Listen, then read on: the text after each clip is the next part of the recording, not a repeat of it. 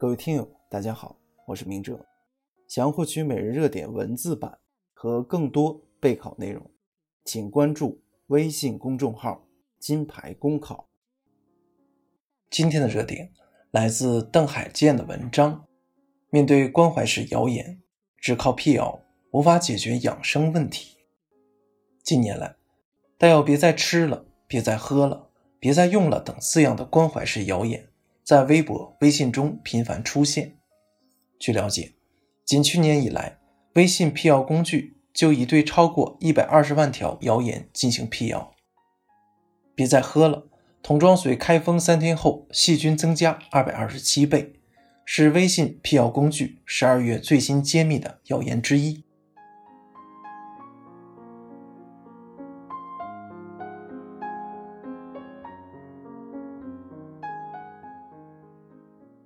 从粗放的震惊体进化到温柔的提醒式，谣言仿佛越来越暖心。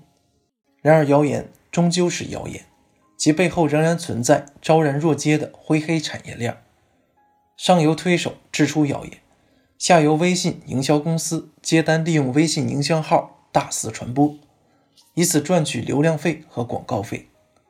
据报道，拥有一万粉丝量的微信号转发一条食品安全谣言。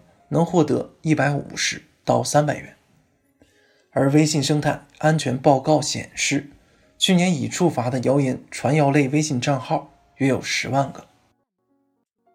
凉茶延寿的调侃也好，延缓衰老的全球实验也罢，在中国六十岁以上老年人口已突破二点三亿的现在，老龄化一路狂奔，即便减少了一些演技派道长大师的谣言。养生保健依然还是最红火的朝阳产业，因为健康大概是人们解决温饱需求之后的最大刚需。治理谣言，事后治理是市场的功夫，事前防范是科普的功课。但是，子女没时间关心，社会没心情关心，谣言总会插空进行贴心慰问，继而让老人进行投资。现在。针对谣言，虽然人们有一个越发清晰的共识，是谣言止于智，但其实谣言更止于智，因为百姓和专业的造谣者之间，在博弈上永远是不对称的关系。人同此心，情同此理，只有从人性的常理、常情角度，才能理解各色养生保健品骗局里比重不小的老人群体。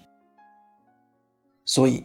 关怀是谣言的源头还是在养生刚需上，靠辟谣能解决部分问题，但辟谣无法在养生刚需的问题上一劳永逸、一言蔽之。